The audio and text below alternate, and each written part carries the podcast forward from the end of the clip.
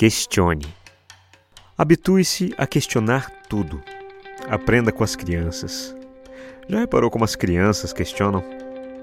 Crianças ainda não tiveram tempo de adquirir malícia para questionar algo com o intuito de descobrir uma farsa.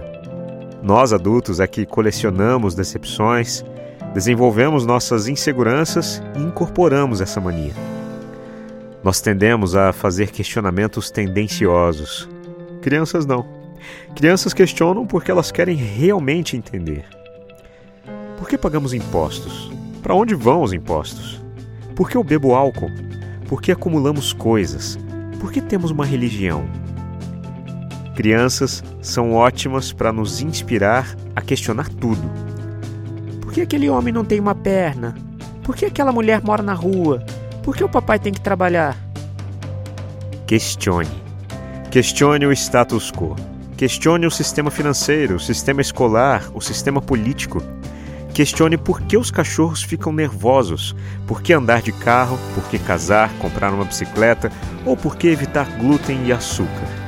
Questione por que você se sabota.